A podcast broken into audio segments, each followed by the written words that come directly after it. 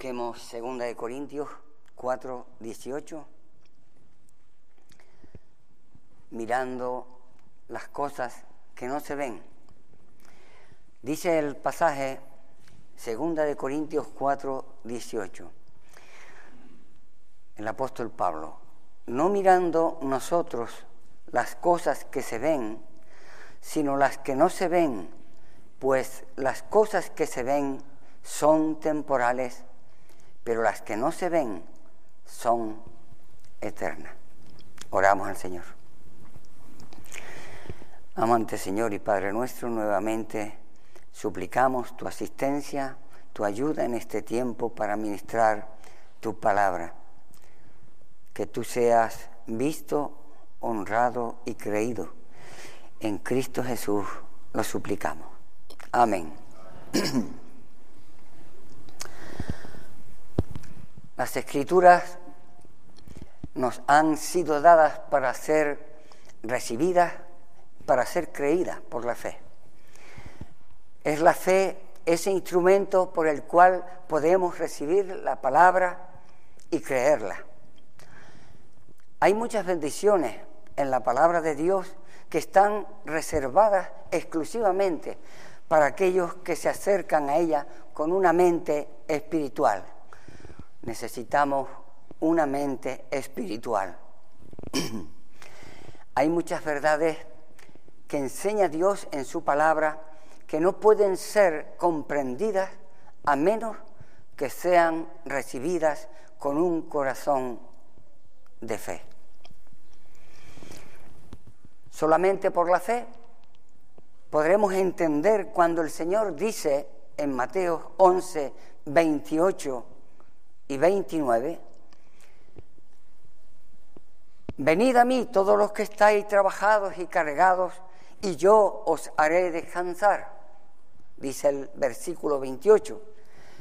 Cuando el descanso que se propone es este, versículo 29, llevad mi yugo sobre vosotros. ¿Cómo vamos a entender esto de que vamos a descansar trabajando? Esto solo se puede entender a través de la fe. Solamente por la fe podremos entender la exhortación en Proverbios 23, 23, que dice, compra la verdad y no la vendas. Cuando esa realidad ni puede ser comprada, ni puede ser vendida. Solamente por la fe podemos entender la descripción que Dios hace en su palabra para el hombre feliz y dichoso. Las escrituras nos dicen, bienaventurados o felices, los pobres de espíritu, bienaventurados los que lloran, felices los que los mansos de corazón, los que tienen hambre, los que tienen sed de justicia, los que padecen persecución, aquellos que son vituperados, aquellos que son perseguidos. Y dice el Señor a esto, gozaos y alegraos. ¿Cómo podemos nosotros entender esto con una mente natural? Solamente con una mente espiritual es que se pueden entender. Solamente por la fe vamos a entender la exhortación del Señor Jesucristo cuando dice en Mateo 16, 25, porque todo aquel que quiera salvar su vida la perderá. Y todo aquel que pierda su vida por causa de mí la hallará. Este es el mismo lenguaje que encontramos en nuestro texto de 2 de Corintios 4:18.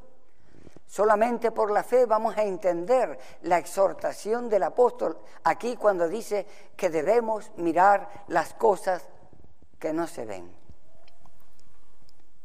En la mente natural esto es algo contradictorio. Eso no tiene sentido, no encaja. Mirar las cosas que no se ven. Todas estas cosas solo pueden ser entendidas con una mente espiritual. Y esa es la mente que nosotros necesitamos ahora. Ese es el corazón que debemos tener cuando nos preparamos a escuchar la palabra. El Señor, esta palabra del Señor, necesitamos una mente y un corazón espiritual. Este versículo 18 está íntimamente conectado con el anterior, el 17, que dice el apóstol Pablo, porque esta leve tribulación momentánea produce en nosotros un cada vez más excelente y eterno peso de gloria. Versículo 18, no mirando las cosas que se ven. La versión de las Américas lo traduce al no poner la vista en las cosas que se ven. Los eruditos dicen que el texto 18 se refiere a esa clase de personas a quienes incluso las más severas aflicciones les son livianas. Es como si el apóstol dijera, las aflicciones tienen este saludable efecto, resultan leves mientras miremos a las cosas que son eternas. Entonces, estos textos están íntimamente unidos, son aflicciones leves mientras la vista esté colocada en la eternidad.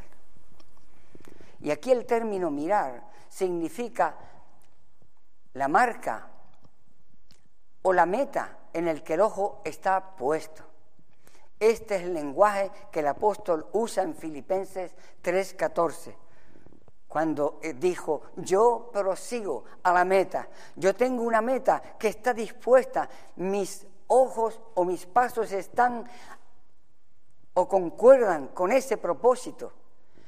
Lo que yo me he fijado es eso. ¿Cuál es la exhortación del apóstol Pablo aquí?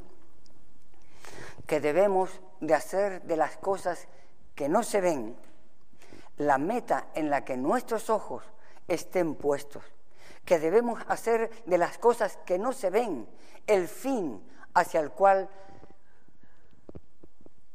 toda nuestra atención, todo nuestro deseo, todos nuestros esfuerzos se dirijan. No debemos mirar lo terrenal, como nuestra meta. Esta es una exhortación que no es o no está aislada. Una exhortación del apóstol Pablo que no está aislada. Veamos Filipenses 3:19. Filipenses 3:19.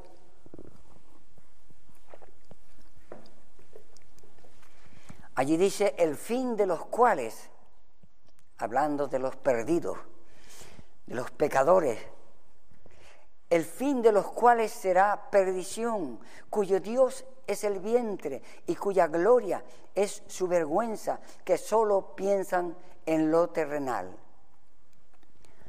Hay muchos que son enemigos de la cruz de Cristo, el fin de los cuales, dice, será perdición.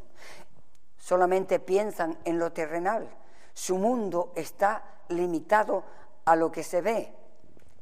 Son precisamente enemigos de la cruz de Cristo, van en otra dirección, piensan de otra manera, buscan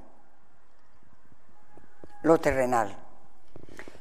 La exhortación del apóstol Pablo es esta. No debemos prestar atención a las cosas visibles, sean que vengan como aflicción para frenarnos, o sea que vengan como refrigerio para seducirnos. Por el contrario, debemos mirar las cosas que no se ven, esas cosas que aunque no vemos ahora, serán vistas en la eternidad y que son cosas reales. Vamos en esta tarde primero a considerar una visión de lo temporal Segundo, una visión de lo eterno y nuestro deber ahora.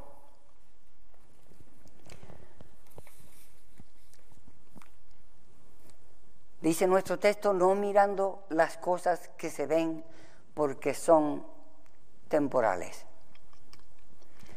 Es necesario que consideremos primero que vivimos en un mundo donde todas las cosas, todas las cosas son temporales. Esa es la realidad aquí y ahora. Todo cuanto nos rodea está deteriorándose, está muriendo, están llegando a su fin. Nosotros mismos, cualquiera que sea nuestra situación ahora, pronto nos iremos. La belleza, esa belleza que se disfruta, pronto acabará. Ahí está Sarai, la mujer hermosa que en un tiempo sumamente hermosa era, pero llegó el día en que Abraham tuvo que enterrarla. Su belleza fue temporal, era muy hermosa. La fuerza, la energía del cuerpo es temporal. Ahí está David. Dice la escritura que en un tiempo fue un hombre muy fuerte, fue un guerrero muy fuerte y valioso. Y sin embargo, la escritura nos dice también que llegado el tiempo tuvo que ser cuidado como un niño. No se sostenía por sí mismo, no valía ni para él. Esto es una verdad humillante y dolorosa a la cual nosotros debemos prestar atención. amigo que estás aquí. Esta es una verdad que te desafía si estás viviendo solo para este mundo. ¿Te das cuenta de todo lo que nos, que nos rodea es temporal? Esto incluye tus diversiones, esto incluye tus placeres, esto incluye tus negocios, esto incluye tu trabajo, todas tus ganancias pronto terminarán y tal como todas las cosas terrenales seguirán su curso. Así será. Es un peligro muy grande poner en eso el corazón, amarrar nuestra alma, afecto a esas cosas. Este mundo está pasando y sus corrientes son fuertes, no podemos detenerlas por tanto, es muy importante escuchar la voz de Dios. ¿Qué ha dicho Dios? Colosenses 3, versículo 2. ¿Qué ha dicho Dios? Él ha dicho, poned la mira en las cosas de arriba, no en las de la tierra Primera de Juan 2.17 dice, el mundo pasa y sus deseos, pero el que hace la voluntad de Dios permanece para siempre. Todo en esta vida es vanidad, como decía Salomón en Eclesiastés. Pero hermano, nosotros los que hemos creído en Cristo, esta verdad también debe traernos gozo y debe traernos consuelo. Todas las promesas, todo, todas las pruebas, todos los dolores, todas las aflicciones de este mundo son temporales. Pronto llegarán a su conclusión. ¿Qué debemos hacer? Soportarlas con paciencia porque no son para siempre, son temporales. Dios les ha puesto fin. Pronto las espinas en nuestra vida serán cambiadas por esas coronas de gloria. Pronto estaremos sentados con Abraham, con Isaac, con Jacob en el reino de Dios. Pronto, porque esto es pasajero y temporal. Cuántas cosas hermosas hay y a uno le gustaría no ponerse viejo, ¿A quién le gusta ponerse viejo? No nos gusta ponernos viejos. No nos gusta perder la fuerza, el vigor. Ese vigor que cuando alcanzamos una edad se aleja cada vez más, se distancia más.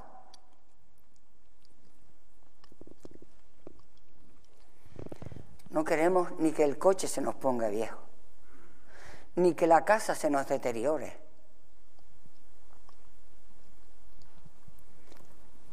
Pero las escrituras nos enseñan que son cosas temporales y Dios ha decretado, lo ha decretado así.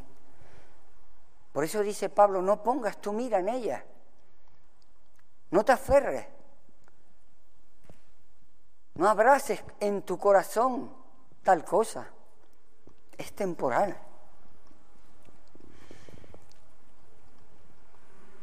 Esa es la visión de lo temporal. Pero vamos a considerar lo eterno en segundo lugar. El mundo invisible que está más allá de la tumba es completamente distinto a este. Ya sea que se trate de la felicidad o de la tristeza, de la miseria o del gozo, el mundo venidero es para siempre, para siempre. Las cosas que no se ven son eternas. Quizás para nosotros aquí cuando nuestros sentidos están limitados, influenciados por las cosas temporales, esto trae dificultad para entender estas cosas, pero las escrituras hablan de eso y nosotros debemos escuchar. ¿Qué podemos considerar de este mundo eterno? Nosotros podemos decir que la felicidad de aquellos que han sido salvos es eterna. Leemos en Primera de Pedro, capítulo 1, versículo 4.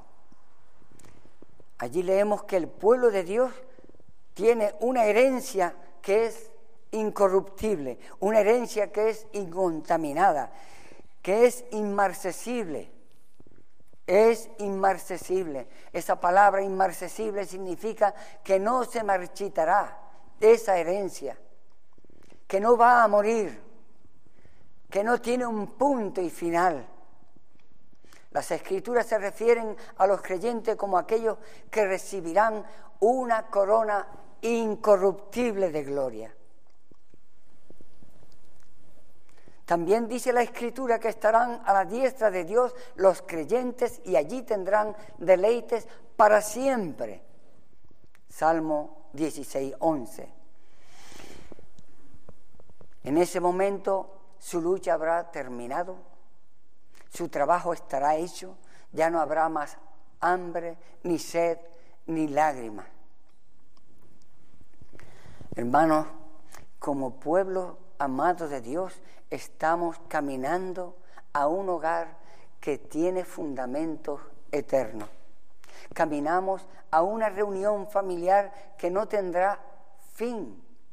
Caminamos hacia un día que no tendrá noche. No será así, porque estaremos para siempre con el Señor, dice la Escritura.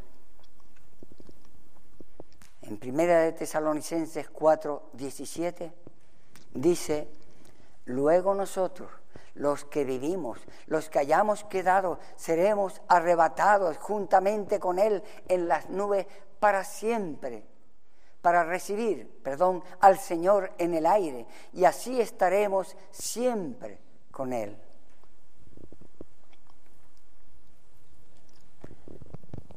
Y así estaremos siempre con Él. Por más larga que sea una cosa, aquí tiene su fin. Pero en la vida por venir estaremos para siempre con el Señor. La felicidad allí no tiene fin. Pero no solo la felicidad. También hay que dejar claro que la miseria de los perdidos es eterna también. de aquellos que murieron sin Cristo, de aquellos que rechazaron el mensaje del Evangelio. También su miseria es eterna. Y esa es una verdad terrible. Es una verdad que conmueve y sacude las entrañas, que sacude nuestros corazones. Nosotros de forma natural no pensamos en eso, pero las escrituras sí hablan de ello. Y no debemos guardar silencio sobre este asunto, sobre este tema. La felicidad como la miseria están una frente a la otra y tiene la misma duración. El cielo es eterno, también lo es el infierno. Hay gente que no les gusta oír esto. Hay gente que no quiere oír hablar de esto.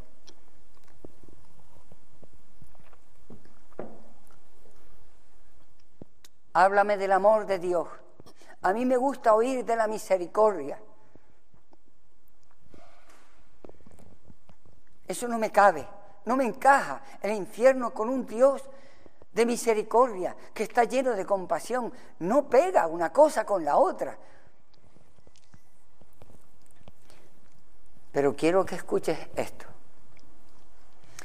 Nadie ha tenido más misericordia Nadie ha tenido más compasión ni más amor que el Señor Jesucristo.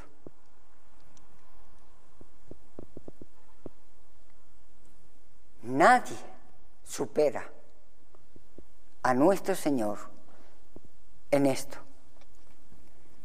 Marcos 9:48. En las palabras de ese que es por excelencia, misericordioso, amoroso, están estas palabras en su boca, que en aquel día serán echados los impíos en el infierno, donde dice que el gusano de ellos no muere y el fuego nunca, nunca se apaga. Luego en Mateo 25, 46 dice que irán estos al castigo eterno y los justos a la vida eterna. Castigo eterno, vida eterna. Conocemos acerca de la compasión del apóstol. Fue un hombre a quien Dios inspiró para escribir ese capítulo 13 allí en Corintios, para hablarnos de ese amor especial, de ese amor que es sufrido entre otras cosas. Y leemos en 2 de Tesalonicenses, capítulo 1, versículos 6 al 9. Porque es justo delante de Dios pagar con tribulación a los que os atribulan, y a vosotros que sois atribulados, daros reposo con nosotros cuando se manifiesta el Señor Jesús desde el cielo con los ángeles de su poder, en llama de fuego para dar retribución a los que no conocieron a Dios ni obedecieron al Evangelio de nuestro Señor Jesucristo. Aquí está hablando el mismo hombre, siendo inspirado por Dios, que habló acerca del amor para consolar las almas. Hermanos, esta es la realidad del mundo por venir. Allí las cosas no serán temporales. Todas las cosas que se ofrecen son eternas, tanto la felicidad como la miseria. Y es el trabajo del enemigo de nuestras almas el atacar para convencer de lo contrario, como hizo con nuestros primeros padres. No moriréis, no, no, no moriréis. Él persuade a los hombres a seguir viviendo en sus pecados, que no hay tal cosa como una condenación eterna, o que hay otra forma de escapar de ella. No podemos ignorar nosotros sus maquinaciones e ir a la palabra de Dios que nos revela que hay tal cosa como la felicidad de los salvos y esta es eterna y que la miseria de los perdidos también lo es. Este precisamente es el fundamento de lo que creemos. Creer lo contrario a esto es precisamente golpear el corazón del cristianismo bíblico. ¿Qué sentido tendría entonces que el Hijo de Dios se encarnara, que muriera en una cruz por nuestros pecados? Si finalmente el hombre pudiera ser salvo sin creer en Él, ¿qué sentido tendría? No hay una evidencia bíblica de que una persona pueda tener la fe salvadora después de la muerte. ¿Qué necesidad tendría de la obra del Espíritu Santo si los pecadores pueden entrar al cielo sin la conversión, sin tener un corazón nuevo, sin un hombre pudiera escapar de la condenación sin la fe en Cristo, sin la santificación del Espíritu. Si esto es así, entonces el pecado no sería un mal infinito. Ya no sería necesario de que Cristo hiciera una expiación por el pecado. No habría tal necesidad si fuera así. Si nosotros no sostenemos esta verdad, estamos animando a las almas a que sigan pecando. Pero hay tal cosa como felicidad eterna y miseria eterna, porque Dios lo revela en su palabra.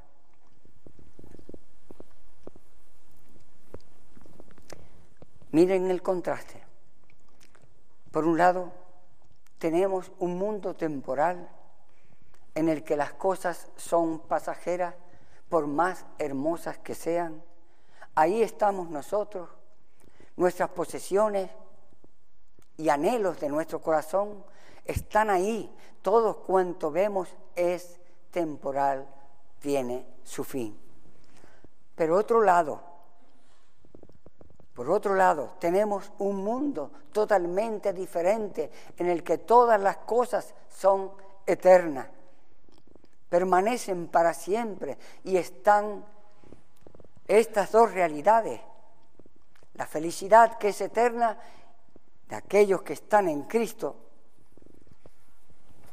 y un castigo eterno para aquellos que están fuera de Cristo. Consideremos en tercer lugar nuestro deber ahora. Nuestro pasaje de Segunda de Corintios, volvemos a leerlo, 4.18. No mirando nosotros las cosas que se ven, sino las que no se ven, pues las cosas que se ven son temporales, pero las que no se ven son eternas. Hay una realidad y es que nuestra vida es pasajera. Santiago 4:14 nos dice que es como neblina que pronto desaparece. Tenemos la experiencia, ¿verdad? Como neblina que pronto desaparece. Y aunque es corta y pronto desaparece,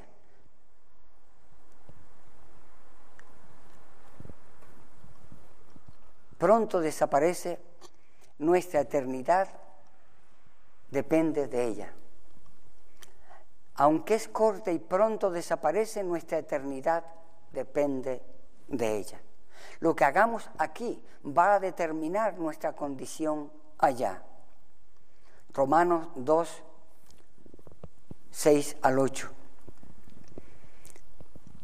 Acerca de Dios en aquel día, el cual pagará a cada uno conforme a sus obras, vida eterna a los que, perseverando en bien hacer, buscan gloria y honra e inmortalidad. Pero ira y enojo a los que son contenciosos y no obedecen a la verdad, sino que obedecen a la injusticia.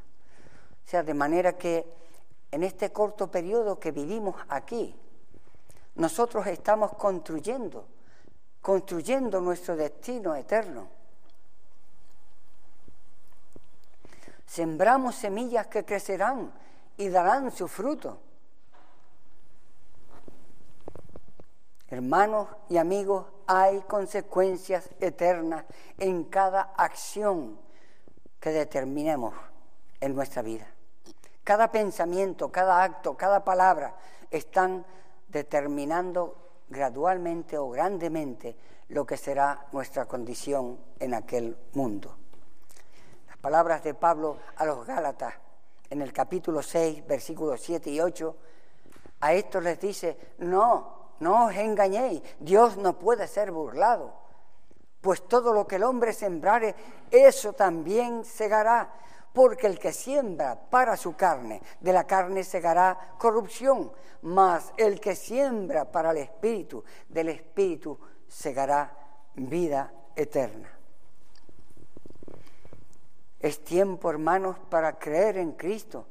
Es tiempo para echar mano de la vida eterna, de volvernos de las tinieblas a la luz admirable. Es tiempo de cultivar más una vida de santidad.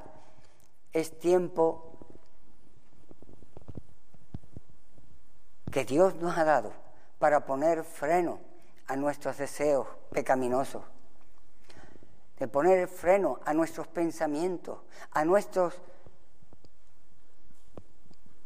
freno a nuestros deseos, deshacernos de los atractivos de este mundo. Es tiempo para depender más del Espíritu, tiempo para que Cristo sea formado en nosotros. Es tiempo de cultivar una sincera amistad con Dios, que Él nos conozca en lo íntimo, en lo privado. Tiempo para que Cristo sea formado en nosotros hasta ese día de la perfección. Amigos, si dejas este mundo sin haberte arrepentido, sin haber creído en Cristo, vas a encontrar que sería mejor no haber nacido. Porque es que no se puede describir lo que te alcanzará. No podemos describirlo. Podemos decir, apuntar, pero no se puede describir.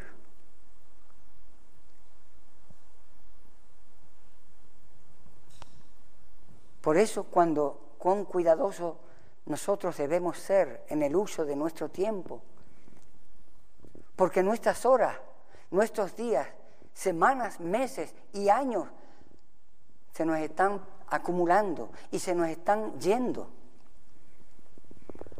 Y están trabajando para producir lo que será nuestra condición eterna. Entonces, de una manera especial, debemos considerar los medios de gracia que Dios nos ha dado, haciendo uso de la oración para acercarnos más en el íntimo, en lo íntimo a Dios, buscando en su palabra su guía, su fortaleza, sabiduría, su consuelo.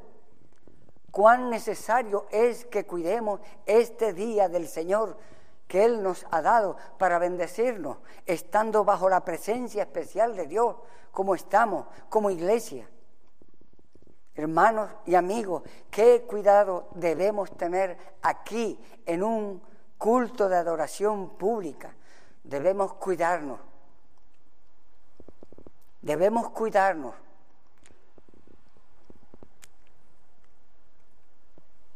Debemos hacerlo cuando seamos tentados a pensar que nuestro pecado no es tan importante.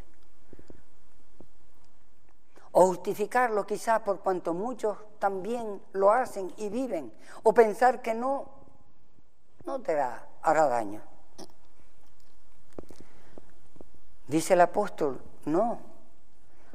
Debemos mirar más allá, más allá de lo que tienes delante de la hora. Debemos ver las consecuencias, debemos mirar más allá del tiempo, debemos mirar al mundo invisible y eterno. Urge hacerlo. Nosotros tendremos que ver la tentación a la luz de las consecuencias eternas. Esa es la idea. Miren a José con la mujer de Potifar. José en la tentación no miró lo que se veía. No se detuvo a observar lo que estaba delante de él, ni las propuestas que recibía. José, por la gracia de Dios, fue más allá. Él miró al cielo, a lo que no se ve con los ojos naturales, y él pudo ver allí a su Dios, al cual amaba, al cual servía, para poder entender. Por eso pudo decir José, ¿cómo haría yo este gran mal? Y pecaría contra Dios. Fue mirando lo eterno que él respondió en este tiempo, en lo temporal. Hermanos, siempre será muy fácil por causa de nuestro pecado ser simples en esto, aún en un sencillo acto como este de congregarnos como iglesia para la adoración. Lo natural es ser frío, lo natural es ser indiferente, lo natural es intentar alabar a Dios sin tener el corazón puesto en ello. Y aún así esperar la bendición de Dios por la palabra sin tener el corazón preparado, sin tener expectación, sin haberle dedicado tiempo a Dios para pedirle, háblame hoy, Señor.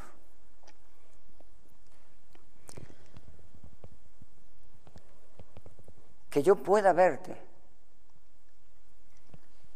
en medio de tu pueblo. Ministra mi corazón, Señor. hazlo por tu palabra. Dios está aquí.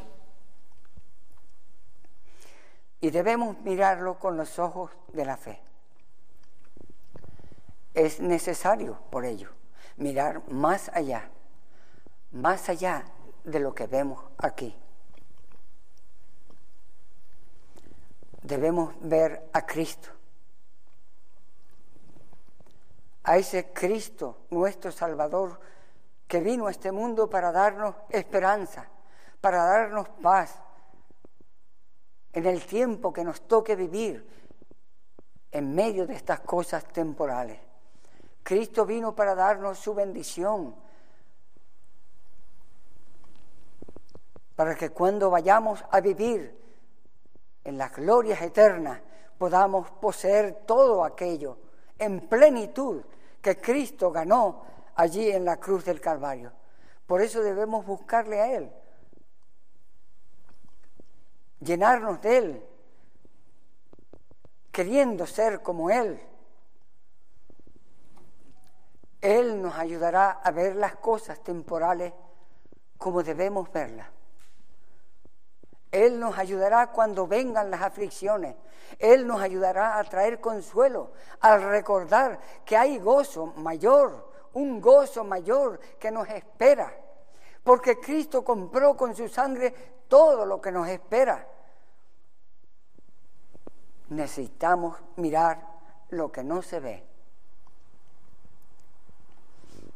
Amigo, te pregunto, ¿Qué es lo que tú estás viendo ahora? ¿Qué estás viendo ahora? Importante, porque la eternidad vendrá pronto, más pronto que tarde, más pronto de lo que nos imaginamos. ¿Qué es lo que tú estás viendo ahora?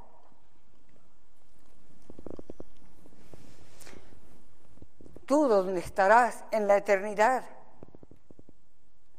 ¿En cuál de los dos lados estarás? Porque estará allí la felicidad, pero estará allí la miseria también, y ambas serán eternas. ¿Estarás tú entre los salvos o estarás tú entre los perdidos? No debes dar descanso hasta tener una seguridad por fe de estas cosas. Para ello debes buscar a Cristo, para ello debes creer en Él.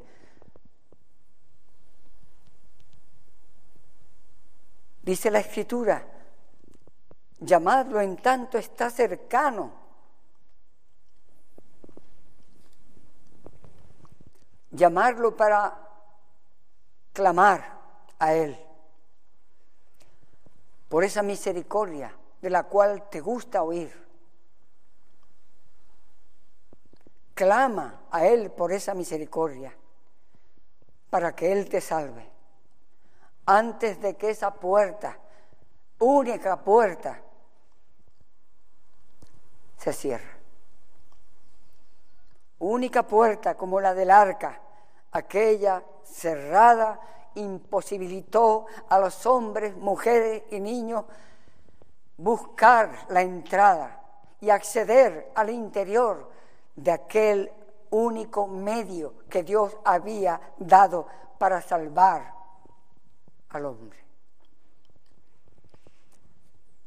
El Señor te asista, el Señor ponga peso en tu corazón, alumbre tu entendimiento para que comprendas a qué estás expuesto hoy y a qué estarás expuesto mañana. El Señor bendiga su palabra. Recordemos estas palabras del apóstol nuevamente para terminar. No mirando nosotros las cosas que se ven, sino las cosas que no se ven. Pues las cosas que se ven son temporales, pero las que no se ven son eternas. Oramos al Señor.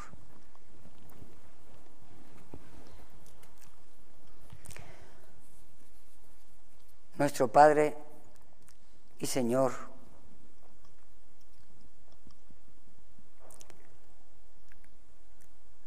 ciertamente tú eres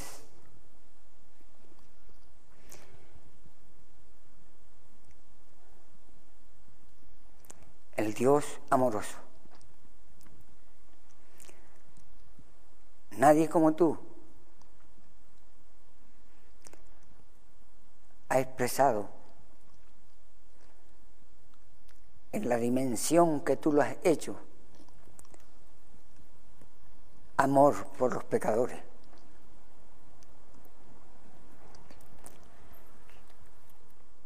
Nadie ha expresado como tú misericordia con el hombre cargado, sobrado de miseria por su pecado. Nadie como tú has abierto las puertas del cielo para que podamos mirarte a ti y poder entender nuestra necesidad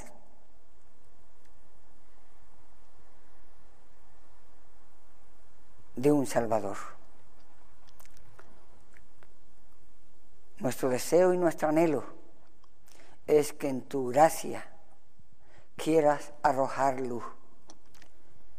Traemos a nuestra mente, a nuestro corazón y los ponemos delante de ti, a esos hijos que han escuchado, a esos hijos que están escuchando y a aquellos que aún han de escuchar.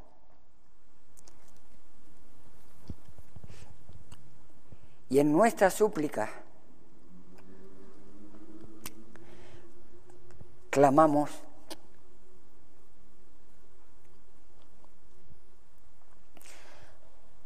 abre su entendimiento. Que puedan tomar el único camino, que conduce a la vida eterna. Ayúdanos a nosotros para no quedar atrapados en estas cosas temporales que fácilmente nos atraen, que fácilmente nos seducen y que con frecuencia nos olvidamos de lo pasajero que es esta vida. Ayúdanos a quitar nuestros ojos y ayúdanos a ver tu gloriosa presencia y esta nos anime y fortalezca para llevarnos, oh Señor, más cerca de ti, más anclado en ti, más dependiente y confiado Esperamos tu ayuda en esta semana que entra. Si tú nos permites llegar, entrar en ella y salir también de ella, que tú seas con nosotros en nuestros trabajos, en nuestro hogar, en nuestro matrimonio, en la crianza de los hijos, en el testimonio a los demás. Bendice, oh Señor, a tu pueblo lo suplicamos en el nombre de Cristo, nuestro amado Señor y Salvador. Amén.